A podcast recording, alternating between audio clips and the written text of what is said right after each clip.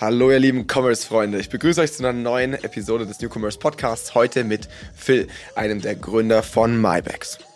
Malbex hat, wie die meisten Startups da draußen, einige Richtungswechsel hinter sich. Ähm, hat auch tatsächlich mit einem etwas anderen Business Case begonnen, als wo sie jetzt heute stehen.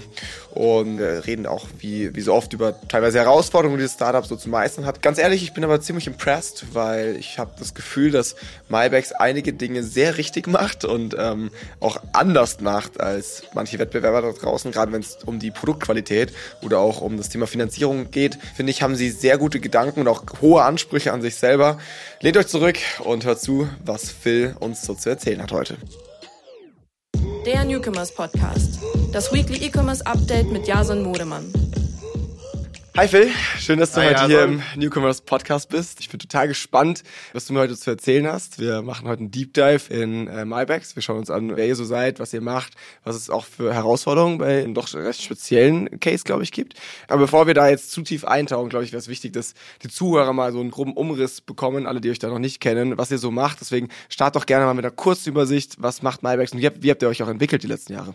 Genau, also MyBags äh, steht eben für MyBacteria, meine Bakterien. Das heißt, was wir machen, sind eben Bakterienkulturen, die wir die, die Darmgesundheit fördern sollen. Ähm, ich habe das Thema oder die, die Firma vor fünf Jahren mit Sebastian zusammen gegründet, mein Co-Founder, der selber Pharmazeut ist und äh, sich in seinem Studium eben sehr, sehr stark mit dem ganzen Thema Darm und Mikrobiom beschäftigt hat. Dann war es so, dass wir äh, sehr, sehr viel zusammen gereist sind, und da eben in Lateinamerika und in Indien und in Asien überall immer sehr, sehr starke Verdauungsprobleme hatten und ähm, haben uns dann gefragt, hey, okay, wieso, wieso hat man das eigentlich? Und der, der Hauptgrund ist im Prinzip, dass dein Darm, dein Mikrobiom nicht an die Pathogene in den einzelnen Ländern oder an die Bakterien in den einzelnen Ländern äh, gewöhnt ist. Sprich, wir haben uns dann gedacht, oder Sebastian hat dann so eine Meta-Analyse gemacht und hat gesehen, dass auch diese Pathogene in Indien ganz andere sind als zum Beispiel in Lateinamerika. Dann haben wir solche Erregerprofile erstellt und haben dann eben äh, das so eingekreist, dass wir einmal die, die Risikoregion Lateinamerika hatten,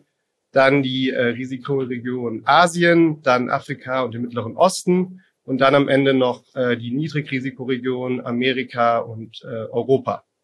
Und dann haben wir Bakterienkulturen so konzipiert, dass sie praktisch gegen die Pathogene in den einzelnen Regionen helfen. Sprich, wir hatten dann fünf regionenspezifische Präparate, die deinen Darm im Prinzip an die Bakterien in der einzelnen Region oder an die Pathogene in der einzelnen Region gewöhnt haben. Und es war dann äh, am Anfang tatsächlich so ein Liebhaberprojekt und wir haben uns das dann so, in, wir haben dann eben vier Produkte rausgebracht und haben ähm, die am Anfang in Apotheken gelauncht weil die sich nicht online gelohnt haben, weil du hast gewisse Customer Acquisition Costs und du hast auf diesen Produkten nicht so eine super Retention, dass ich das in irgendeiner Weise irgendwann mal rechnen konnte. Wie kann ich mir das vorstellen? Ihr seid echt einfach zu Apotheken, also relativ ja, wir haben ähm, wirklich filigran da noch am Anfang ja, oder hattet ihr wir, da nee, wir haben das wirklich selber gemacht. Also wir haben da wirklich bei den Apotheken angerufen, zum Beispiel äh, hier in Metropolitan Apotheken an den Flughäfen in Deutschland und da standen wir dann wirklich mit so einem kleinen mit so einem kleinen Aufsteller vorne an der Kasse. Das waren dann eben diese vier Produkte, waren irgendwie sehr äh, auffällig farbig designt. Und genau, und es war damals dann gelauncht, war das dann irgendwie Ende 2018, Anfang 2019 wirklich noch sehr, sehr klein. Und äh, wie gesagt, irgendwie ein Liebhaberprojekt. Wir hatten so ein bisschen Geld äh, selber reingesteckt, von Friends and Family ein bisschen Geld aufgenommen und ähm, haben eigentlich nie irgendwie gedacht, dass wir äh, jetzt mal groß externes Geld aufnehmen wollen, aber haben dann eben schon gesehen, dass eben dieser ganze Bereich Mikrobiom, Probiotika eben sehr, sehr groß ist. Und das ganze Thema Darmgesundheit kam dann eben auch durch, in dieser Zeit ähm, irgendwie bei, beim Endkunden an. Da gab es zum Beispiel dieses Buch Darm mit Charme. Ich weiß nicht, das kennen wahrscheinlich viele. Dann äh, gab es eben sehr viele Artikel in verschiedenen äh, Zeitschriften, sehr viel Research, der betrieben wurde, wo eben die Wichtigkeit des Darms beziehungsweise des Mikrobioms für den Rest des Körpers beleuchtet wurde. Und dann, genau, hatten wir dieses Reiseprodukt, aber haben eben gesehen, okay, da ist noch super viel Potenzial. Man kann eben echt viel machen mit Probiotika vor allem wenn du dann eben in die in den täglichen Bedarf oder in die tägliche Einnahme gehst. Haben dann gesagt, hey, okay, haben uns auch so ein bisschen am, äh, am US-Markt orientiert und haben gesagt, hey, okay, wir, ähm, wir wollen äh, dieses Jahr auf jeden Fall noch was für die tägliche Einnahme, was sehr, sehr stark auf Verdauung und auf Reizdarm aus ist, weil das eben ein sehr, sehr großer Markt ist, wollen wir noch auf den Markt bringen. Und haben dann gesagt, hey, okay, wenn wir das machen wollen, dann müssen wir doch nochmal Geld einsammeln. Da reicht jetzt diese Friends and Family Runde, äh, ist dafür nicht ausreichend und haben dann so unsere erste größere Runde gemacht, tatsächlich GFC damals mit, mit Rocket, beziehungsweise deren Venture Capital Arm mit Olli Samba. Und das war dann im Sommer 2019. Und dann haben wir Ende 2019, das war im November damals, unsere Daily Bags gelauncht, was auch nach wie vor unsere Hauptproduktlinie sind. Das sind im Prinzip Probiotika für den täglichen Bedarf, zugeschnitten auf den Körper von jeweils Mann und Frau. Basis der Produkte ist auf jeden Fall die Darmgesundheit. Und dann gehen wir eben auf äh, spezifische Indikationen ein, die nur das einzelne Geschlecht betreffen. Zum Beispiel bei Frauen ein Riesenthema ist die vaginale Gesundheit bei Männern ein Riesenthema die Prostatagesundheit und haben dann eben diese Bakterienstämme so formuliert, dass sie eben dem einzelnen Geschlecht helfen können. Genau, und worauf wir immer sehr, sehr stark geachtet haben, sowohl damals schon bei dem Reiseprodukt als auch dann bei dem Daily Product, dass wir nur Bakterienstämme verwenden, die in klinischen Studien getestet wurden. Und so wollen wir uns halt nach wie vor sehr stark von der Konkurrenz abheben, weil äh, wenn man sich jetzt mal in Deutschland den Probiotikamarkt anguckt, dann hast du halt in der Apotheke zwei sehr, sehr starke Brands. Das sind Kichimea und Omnibiotic. Kichimea kennt man vielleicht, die machen immer die Werbung vor der Tagesschau und Omnibiotic ist in fast jeder Apotheke vertreten. Die sind von den Produkten, äh, würde ich sagen, ganz okay. Ist auf jeden Fall verbesserungsfähig, aber sind natürlich vom Branding und von der Sales-Strategie ganz anders aufgestellt als wir und ähm, sind auch nicht so transparent dem Endkunden gegenüber, ähm, sind nicht nachhaltig und sind vor allem in der ganzen Kundenkommunikation, wenn es um den ganzen Content gibt, die, die Kunden noch mitbekommen, ganz äh, eben ganz anders aufgestellt, weil sie gar nicht diesen direkten Access zum Kunden haben über über ihre Online-Channels. Und dann gibt's eben die Marken in Deutschland, die sehr stark über Amazon verkaufen, die äh, sehr hochmargig sind, aber dann wirklich schlechte Bakterienstämme haben, die niemals getestet wurden irgendwo. Und das ist natürlich vom Produkt her dann äh, nicht mit unserem zu vergleichen und wird sich wahrscheinlich auch irgendwo in deren Retention äh, widerspiegeln. Genau, kommen wir zurück. Ende 2019 dann die Daily Bags gelauncht. Dann kam ja Corona, mit denen sind wir dann wirklich ganz gut gestartet, online gestartet, nur online, nicht in Apotheken. Die Travelbags liefen äh, so auf der Seite irgendwie weiter in den Apotheken. Dann kam Corona im März 2020 und dann sind natürlich die Travelbags down to zero gegangen, weil keiner mehr gereist ist auf einmal. Und dann haben wir auch den Entschluss gefasst, uns tatsächlich von der ersten Liebhaber-Produktlinie zu trennen und sind dann äh, nur noch auf die Dailybags gegangen Genau. Dann die Daily Bags wirklich, denen wirklich sehr, sehr stark gewachsen über zwei Jahre lang. War genau 2020, genau dann 2021 nur die Daily Bags gehabt, haben dann zusätzlich noch immer so Add-on Products gelauncht. Das sind, Supplements, äh, im Prinzip ganz normale Supplements ohne Probiotika, die auf verschiedene Bereiche gehen. Wir haben zum Beispiel einen Glow-Up Add-on. Da ist dann Hyaluron zum Beispiel drin, was halt für Haut, Haare, Nägel und Biotin und solche Sachen, das halt sehr, sehr stark auf die weibliche Zielgruppe abzielt. Dann haben wir einen Immunity Add-on, unser Inner Power Add-on, wo sehr viele Vitamine drin sind. Und so konnte man dann eben als Kunde neben diesen äh, Probiotika, den Daily Bags Männern oder Frauen, eben seinen Warenkorb noch personalisieren und eben noch stärker für die einzelnen Teilbereiche seines Körpers äh, eben etwas Gutes tun. Und dann 2022 im April kam dann unsere dritte probiotische Produktlinie. Das waren dann die Diet Bags. Das ist ein Produkt, ähm, was eben den Gewichtsverlust fördert. Und was wir hier gemacht haben, dass wir uns Bakterienstämme angeschaut haben, beziehungsweise die gesourced haben von einem Züchter, die zwei klinischen Studien tatsächlich einen nachweislichen Effekt hatten, dass sie das Gewicht der Probanden reduziert haben. Und der Zeitraum, der da angeschaut wurde, waren sechs Monate und der Gewichtsverlust war eben um die fünf Prozent. Und alle anderen Sachen sind praktisch gleich geblieben bei den Probanden. Also sie haben sich gleich ernährt etc. Und dann konnte eben dieser Gewichtsverlust herbeigeführt werden. Genau, und das ist so ein bisschen auch unsere Strategie für die Zukunft. Wir werden immer eine Mikrobiom-Company bleiben, weil wir wirklich zum einen die wirklich persönliche Überzeugung haben, dass der Darm eben einfach einen wahnsinnigen Effekt für so viele Teile im Körper hat, sei es die Psyche, sei es deine Verdauung, sei es, ähm, sei es dein Hautbild und weil eben auch die Studienlage dementsprechend ist und wir uns dadurch eben, ich habe es ja gerade schon kurz angedeutet, über den Darm, über praktisch Probiotika, wo der Markt, würde ich mal sagen, eigentlich begrenzt ist aktuell, aber sehr, sehr viele indirekte Märkte erschließen. Das heißt, dass wir eben über Probiotika dein Hautbild verbessern. Und dann bist du auf einmal in dem Beauty-Markt oder dein indirekter Markt, den du auf einmal targetest, ist der Beauty-Markt. Oder eben äh, Gewichtsverlust, was natürlich ein Riesenmarkt ist. Oder eben über Probiotika die Verdauung, was, glaube ich, das ist, womit Probiotika auch hauptsächlich heute assoziiert sind. Genau, das ist so unsere Gründungsgeschichte und jetzt, wir werden jetzt bald in zwei Wochen eine Produktlinie launchen, die wirklich rein auf die Haut abzielt und wo du eben über den Darm und über dein Mikrobiom dein Hautbild verbessern kannst und da eben vor allem Hautkrankheiten wie Akne und Rosacea, die damit behandelt werden können Hier wieder natürlich darauf geachtet, dass die Bakterien wirklich in klinischen Studien getestet wurden. Was aber nochmal super interessant ist bei dieser neuen Produktlinie, dass wir auch selber eine klinische Studie mit der LMU machen. Zum ersten Mal auch selber wirklich unsere Produkte testen. Das ist, äh, glaube ich, äh, unsere Gründungsstory in, in fünf bis zehn Minuten.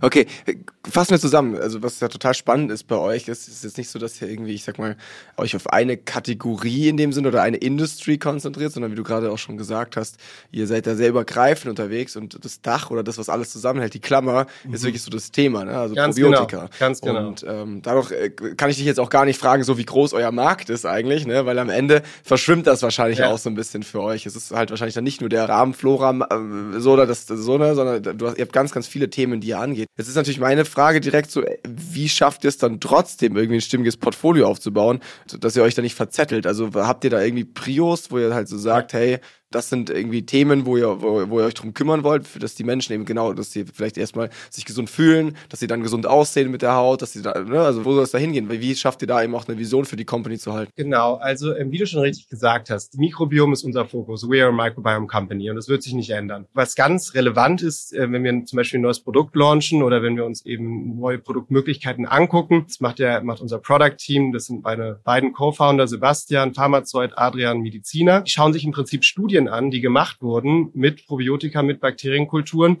die eben nachweislich einen Effekt, einen positiven Effekt auf Krankheitsbilder oder auf irgendwelche Aspekte im Körper gehabt haben.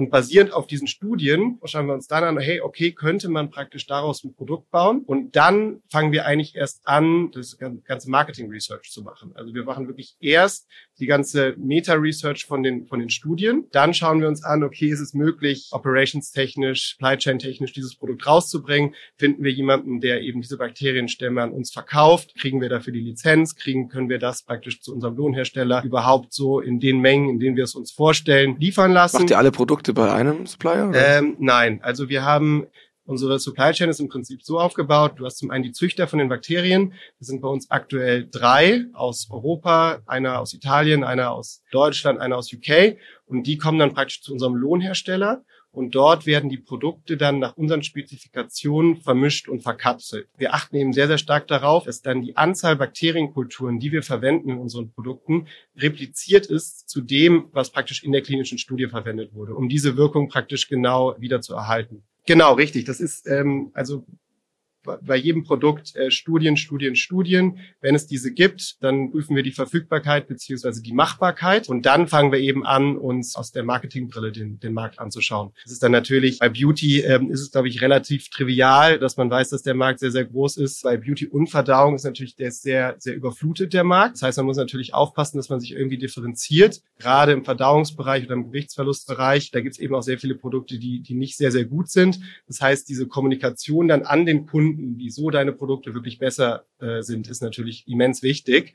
Lass da gleich mal drauf eingehen, auch genauer, wie ihr das kommuniziert, weil das ist ja auch nicht immer so ganz einfach. Also ich meine, am Ende, wenn man so mit den Marken redet, sagt ja jeder irgendwie so ein bisschen, ja, mein Produkt ist besser und man ja. hat ja auch oft Gründe, ne? Aber das dann auch dem Kunden zu kommunizieren, der einem ja jetzt nicht irgendwie, wie wir jetzt hier im Podcast 20 Minuten zuhört, ist natürlich nochmal eine andere Nummer, ne? Was wir auch auf jeden Fall festhalten können, ist, ihr baut eure Company extrem ums Produkt rum. Ne? Ja. Das, das hört man jetzt, glaube ich, auch schon raus. Also euch ist das Produkt total wichtig und bevor ihr euch über Marketing und USPs und was auch immer Gedanken ja. macht, kümmert ihr euch ums Produkt und versucht ein sehr geiles Produkt zu bauen. Und ich glaube, was das natürlich als Folge hat, ist, dass ihr gerade im Thema Retention und Community hinten raus extrem punktet. Ne? Also ihr habt ja. eine unfassbar tighte Community, ähm, die sehr, sehr loyal ist und das ist sicherlich ein Asset, das ihr total äh, jetzt gerade auch wahrscheinlich den anderen Konkurrenten hier gegenüber ähm, innehabt, ne? Wo, weil ihr einfach auf das Produkt so sehr achtet. Willst du da ein bisschen was noch zu sagen, wie genau. ihr Community baut? Ganz genau. Also ja, wie du schon sagst, ja, unsere wirklich unser unser Steckenpferd ist unsere Retention und das liegt eben an der Wirksamkeit der Produkte. Wie bauen wir die Community? Ganz kurz, wie lange braucht's, wenn ich mir jetzt Kapseln bestelle, wie lange braucht's, bis ich eine Wirkung sehe? Weil das genau, ist ja genau, gerade bei, bei Supplements immer so eine Sache, ne? Also wenn du das jetzt zwei Jahre lang durchsiehst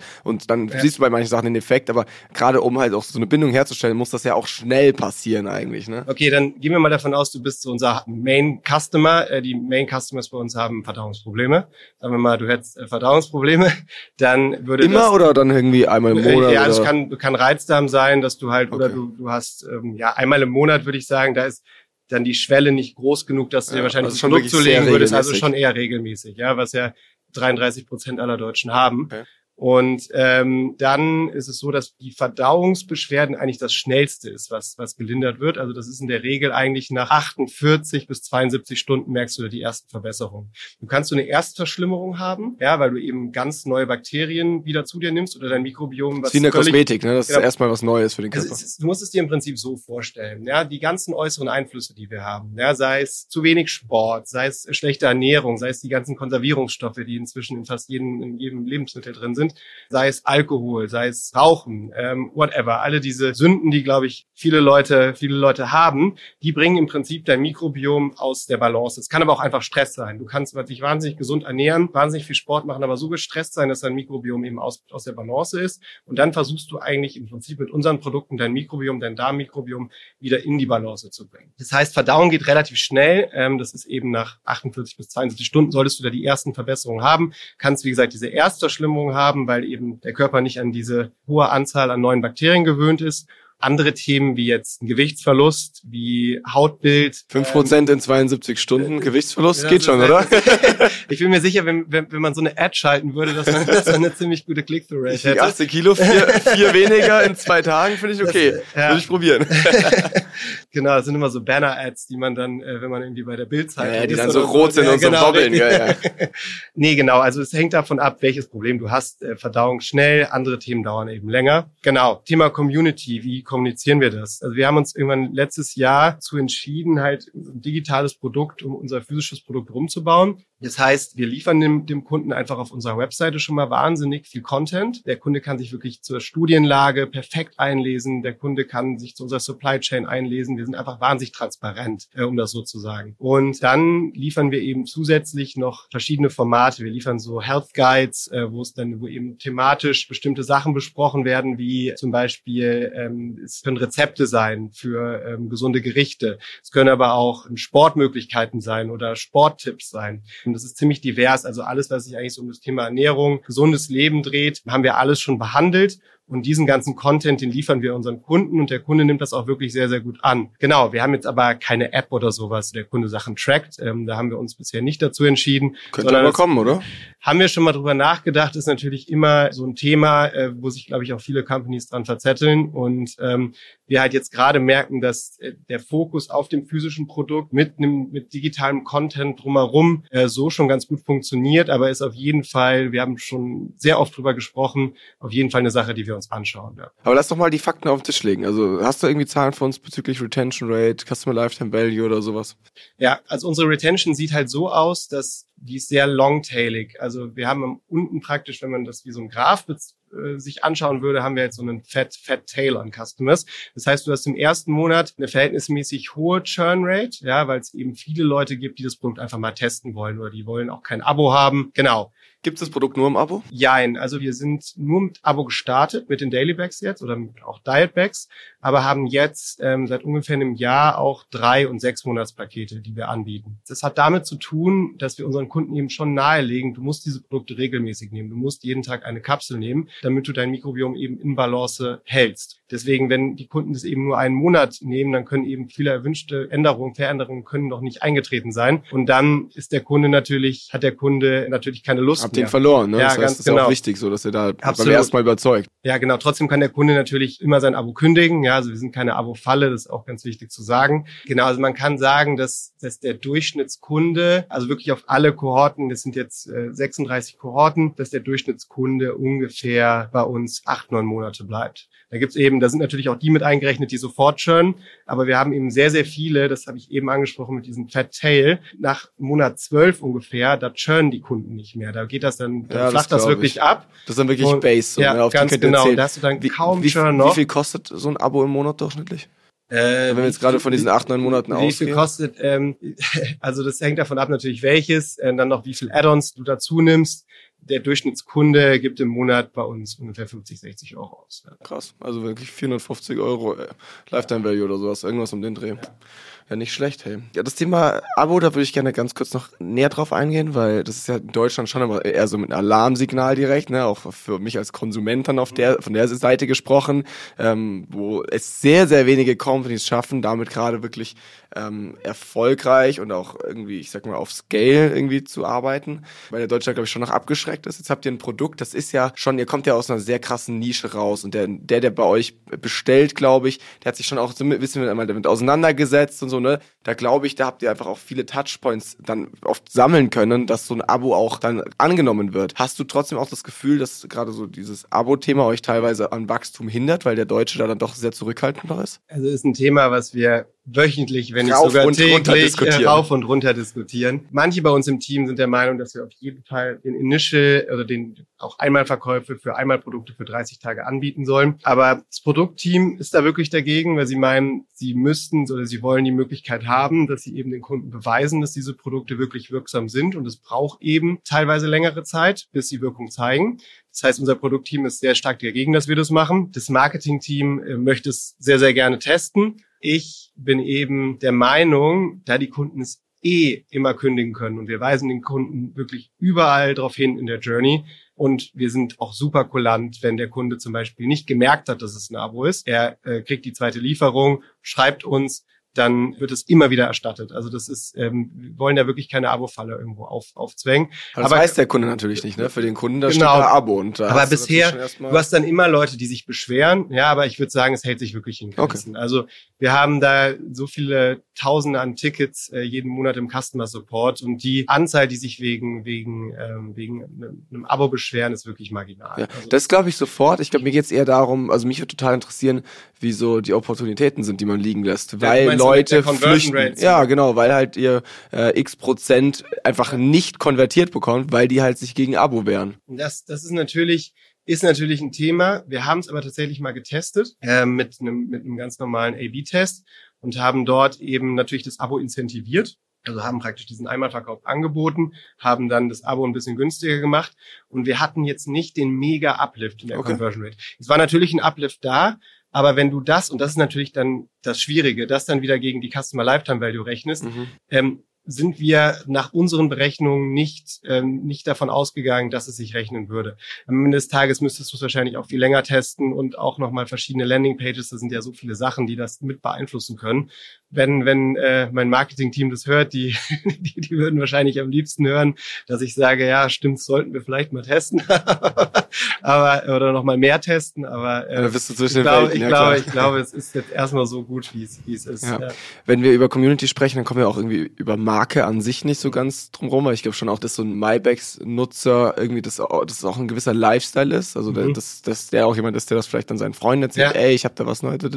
Deswegen lass doch vielleicht mal so ein bisschen auf das Thema Marke eingehen. Ihr habt ja jetzt gerade ein Rebranding, ähm, sehr, in einer sehr heißen Phase, mhm. wo wir den Podcast aufnehmen. Ganz neu. Willst du da vielleicht ein bisschen was zu erzählen? Was hat's damit auf sich? Was habt ihr auch vor? Genau, richtig. Also wie wollen wir unsere Marke aufstellen? Ich glaube, wir haben uns relativ lifestyleig entwickelt von unserem ganzen Markenbild jetzt in den letzten drei Jahren. Ist ja nicht das erste Rebranding, was wir jetzt hatten. Wir hatten, glaube ich, fünfmal haben wir unsere ja, Marke Jahr, irgendwie klar, grundlegend irgendwie verändert. Was, glaube ich, sehr, sehr schwierig ist, da wir eben, wir arbeiten sehr wissenschaftlich, aber wir wollen auch nicht aussehen wie eine Apothekenbrand. Wir wollen natürlich trotzdem irgendwie, dass, dass dieses ganze Thema Darmgesundheit kein Tabuthema mehr ist, dass es salonfähig wird und dadurch, das schaffst du halt nur, wenn du es eben lifestyleig machst. Und das ist eben so ein sehr schmaler Grad, in dem wir uns bewegen, so zwischen medizinisch vertrauensvoll, vertrauenswürdig und eben lifestyleig und Tabuthema brechen und Influencer-Brand ähm, und so weiter da ist so ein bisschen das Thema, dass wir das jetzt, glaube ich, auch mit dem Rebranding ganz gut hinbekommen haben. Es ist alles sehr viel schlichter, es ist nicht mehr so extrem auffällig und auch nicht mehr so unruhig. Und wir uns dann aber auch mit unseren Brand Ambassadors beziehungsweise Opinion Leaders, Influencers, äh, Influencern etc. schon nicht bei jedem, aber schon relativ stark darauf achten, dass die Leute, die uns bewerben, die uns, die uns promoten, eben irgendwie auch eine Art von äh, medizinischem Background haben, weil okay. das eben sehr, sehr gut zieht. Ähm, beziehungsweise ähm, die Leute oder die natürlich einem nochmal eine ganz andere Credibility geben, weil die zum einen, äh, das ist ja nicht mehr so, als wenn man den Influencern irgendwie die Produkte schicken würde und sie halten sie in die Kamera, sondern die Influencer wollen die Produkte wirklich testen. Die promoten nur noch Sachen, die sie wirklich gut finden. Und wenn du dann jemanden hast, der oder die Medizin studiert hat, die Pharmazie studiert hat oder Biologie oder noch im Medizinstudium ist und dann die Produkte testet und sie dann bewirbt, dann hast du natürlich auf der einen Seite dieses Lifestyleige und du hast sicherlich viele Follower, die das kaufen, weil es natürlich irgendwie ein Lifestyle-Product ist. Aber trotzdem gibt es dir eben diese medizinische Credibility. Deswegen arbeiten wir eben mit solchen, mit solchen Influencern sehr, sehr gerne zusammen, Und äh, wir sind uns sicher, oder die, die Followerschaft äh, dieser Influencer, da sind eben auch viele Mediziner und Naturwissenschaftler drunter, die das Produkt dann eben auch weiterempfehlen. Und so schaffst du es halt, die, die ganze Kommunikation beziehungsweise deinen Kundenstamm eben äh, oder deine Marke so aufzubauen, dass du irgendwo zwischen lifestyleig und medizinisch bist, obwohl die Produkte natürlich einen medizinischen Nutzen haben. Was ich bei euch spannend finde, ist, dass ihr in meinen Augen eine krasse Tiefe schafft in der Community. Also die meisten, gerade jetzt so, so diese Social Brands der letzten Jahre, die sind sehr oberflächlich unterwegs. Ne? Da ging es dann viel um irgendwie ähm, irgendwie so ein Lifestyle-Charakter oder so, eben die Sachen, die du jetzt auf der einen Seite erwähnt hast.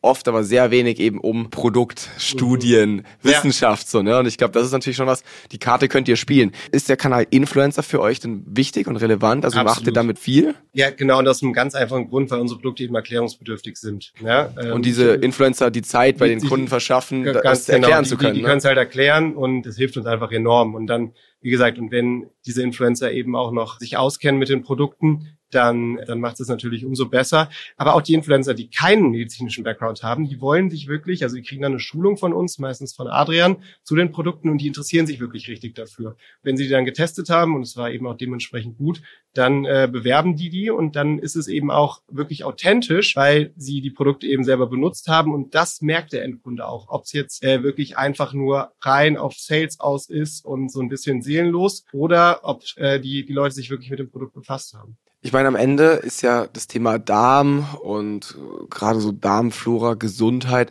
das sind ja schon so äh, aus den letzten Jahrzehnten so ein bisschen Tabuthemen eher, ja. ne? muss man ja schon sagen. Da hat man wenig drüber geredet, glaube ich. Zu wenig. Was ihr ja schon auch versucht, ist hier so ein bisschen das Thema mehr sexy zu machen. Ne? Ja. Ich meine, da haben wir schon auch natürlich jetzt irgendwie so, so Bestseller der letzten Jahre gut geholfen auch, um das Thema so ein bisschen salonfähiger fähiger zu machen.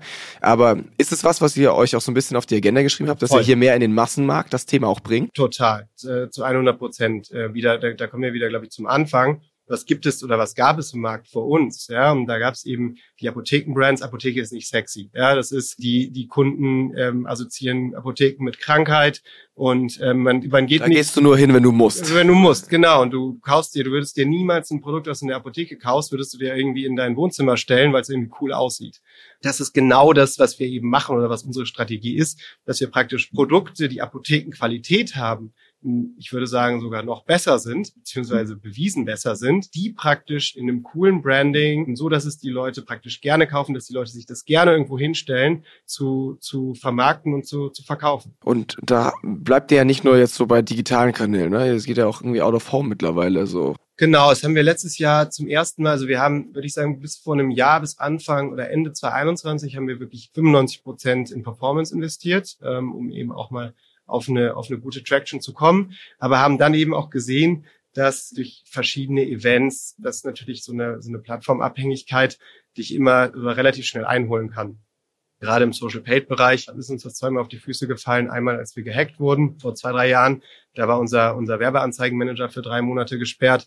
Dann einmal nach dem iOS-Update, wo, glaube ich, jede Consumer-Brand äh, gestruggelt hat. Und wir haben dann irgendwann gesagt, hey, okay, wir wollen jetzt nicht mehr oder wir wollen nicht nur irgendwie zur seelenlosen Verkaufsmaschine werden und einfach nur, wo die Revenues einfach eine Function out of Marketing sind, sondern ähm, wir wollen auch in den Top-Funnel investieren und haben dann äh, Anfang 2022 eben damit angefangen. Da gab es verschiedene Sachen. Also Out of Home war somit das Größte, was wir gemacht haben. Es hat tatsächlich auch sehr gut funktioniert und hatte tatsächlich auch eine Performance-Komponente drin, weil wir ähm, einen QR-Code hatten und dadurch eben dann schon ein paar Sales tracken konnten. Und wir waren von was heißt paar? Nicht so wenige. Also wir waren von den Customer Acquisition Costs ungefähr bei dem vierfachen was wir sonst blended auf den äh, digitalen Kanälen hatten. Also immer noch zu hoch aus der Performance-Brille gesehen, aber dafür, dafür dass, dass es eigentlich eine, reine Brand, Brand-Kampagne war, war es okay. Das, äh, also deutlich besser als erwartet. Genau, ähm, dann ist natürlich das ganze Thema PR äh, super relevant für uns, wo wir, würde ich sagen, auch noch echt viel Luft nach oben haben. Wie macht ihr ähm, das? In-house? Agentur? Ja, also wir, wir hatten, äh, wir haben jemanden in-house, wir hatten auch eine, eine Freelance-Raterin, die uns da unterstützt hat und wir wollen es aber jetzt nochmal wirklich sehr, sehr stark angehen. Und da schreibt ihr einfach viel über das Thema. Ganz also genau. Einfach richtig, Aufklärung, genau. Ähm, auch genau. wieder ähm, Vertrauen aufbauen in der Zielgruppe. Absolut, absolut. Ich denke, da, da gibt's noch einige Themen. Ähm, wir werden jetzt bald ähm, auch einen, zum ersten Mal wirklich ein großes Event äh, hosten für Influencer und Presseleute und auch eine eine, die, die Doktorandin beziehungsweise angehende Professorin, die mit uns die Studie in der LMU macht. Und dieses Event äh, wird sich eben auf die Produktneueinführung des Hautproduktes drehen und versuchen eben da dann auch wieder diese, diesen Mix aus Wissenschaftlichkeit und Lifestyle ganz gut, oder diese Bridge ganz gut herzustellen, weil eben sowohl Gäste kommen, die eben einen wissenschaftlichen Background haben, aber dann eben auch äh, Influencer, die dann teilweise einen wissenschaftlichen Background haben, aber nicht alle und natürlich auch Presseleute. Das heißt, diese Sachen, da werden wir jetzt auch verstärkt investieren. Das heißt aber, nachdem ihr jetzt einige Jahre über Performance Marketing gut gewachsen seid, ist jetzt echt so gerade dieses Jahr auch dran, Brand aufzubauen, Upper Funnel, ja. Events, Offline Touchpoints zu sammeln und da wirklich einfach auch nochmal auf eine neue Ebene die Marke zu heben? Absolut. Performance Marketing wird weiterhin total relevant sein, weil natürlich das Budget wächst natürlich auch im, im Performance Marketing, aber zusätzlich oder das absolute Budget, das ganze Budget wächst natürlich auch und wir werden jetzt trotzdem ähm, mehr praktisch in diesen in diesen Top Funnel investieren. Das ist auf jeden Fall der Plan und ähm, aber trotzdem natürlich Performance Marketing weitermachen. Ähm, das lobe ich mir. Ja. Besser ist es. Ja.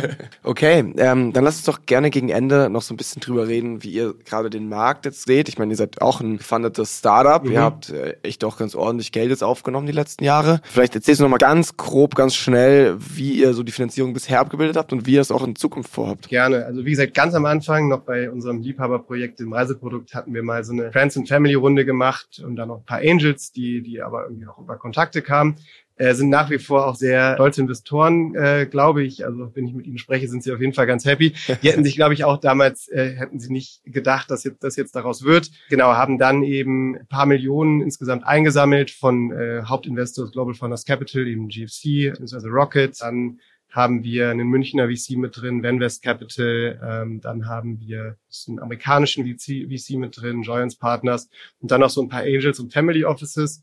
Genau, all in haben wir jetzt bisher jetzt zwischen fünf und sechs Millionen eingesammelt, ähm, sind aber jetzt tatsächlich unsere gute Retention, die, die holt uns ein im positiven Sinne, dass wir tatsächlich jetzt nicht mehr darauf angewiesen sind, dass wir groß Equity Funding äh, einsammeln. Es kommen schon ab und zu Force auf uns zu, ähm, so in der jetzigen Zeit wurde, wo D2C, würde ich sagen, relativ tot ist im Fundraising-Markt.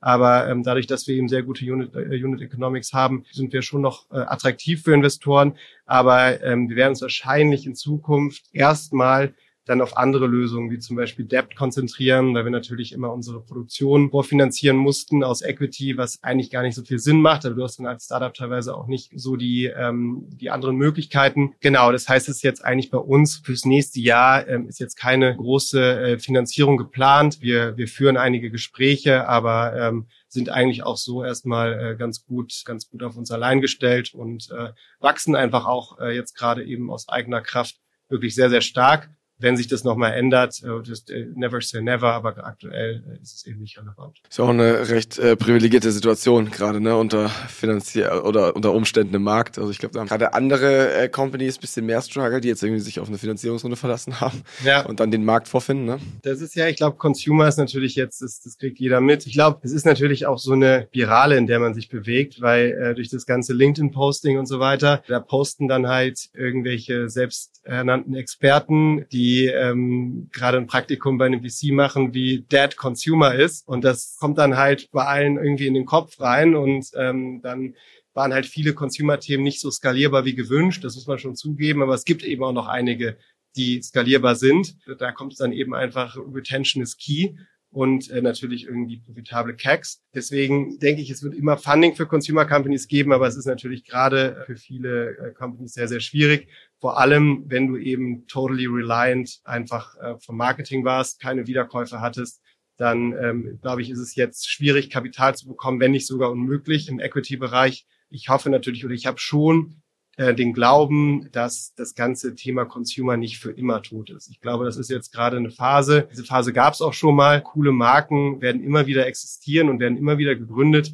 Und ähm, wenn dann eben auch gute Zahlen vorgelegt werden können, dann denke ich, werden diese, diese Firmen auch immer Funding bekommen. Und es wird sicherlich auch wieder eine Zeit geben, wo die Firmen einfacher Funding bekommen als jetzt. Das heißt aber zusammenfassend ist ja wirklich so, ihr habt gerade diese finanziell echt geilen Umstände vor allem eurer Retention Rate zu verdanken. Eure Retention Rate, rekapitulieren wir mal, habt ihr vor allem eurem Produkt zu verdanken. Ist es das, was du den Companies da draußen zu abschließen empfehlen würdest, sich gerade in der Phase jetzt noch stärker auf Produkt zu konzentrieren, um halt eine bessere Retention Rate hinzubekommen, um eben in diesem Markt zu navigieren und diese hohen Kacks zu umgehen? Ja, auf jeden Fall. Product, Product, Product. Natürlich muss, und dann müssen natürlich viele Sachen müssen generell stimmen. Ja, die sollten irgendwie natürlich, dass deine, deine Operations und so weiter, dass die halt sauber sind. Das ganze Handbook, was man, was man äh, sonst auch überall online lesen kann. Und dann ist natürlich wichtig, auch das, das, den Kunden zu gewinnen. Und da ist dann eben eine sehr transparente Kommunikation wichtig. Und ich glaube, äh, wenn man mal die ersten Kunden glücklich gemacht hat, wenn die ersten Kunden eben einen positiven Effekt spüren von dem Produkt und das Produkt wirklich einen Nutzen hat, dann ähm, ist es ein Thema, was sich wirklich von, von selbst irgendwie einpendelt. Wie gesagt, äh, Produkt ist das, ist das Steckenpferd. Geil. Phil, vielen, vielen Dank dir. Ich Danke, ja. Erstmal, äh, ich werde mich jetzt erstmal mit meiner Darmflora auseinandersetzen, mit ein paar Pillen einschmeißen. Super spannendes Thema, sehr zeitgemäß auch. Ich find's geil, wie ihr es umsetzt und ich wünsche euch nur das Allerbeste und drücke euch die Daumen. Danke dir. Der Newcomers Podcast. Das Weekly E-Commerce Update mit Jason Modemann. Jeden Mittwoch. Überall, wo es Podcasts gibt.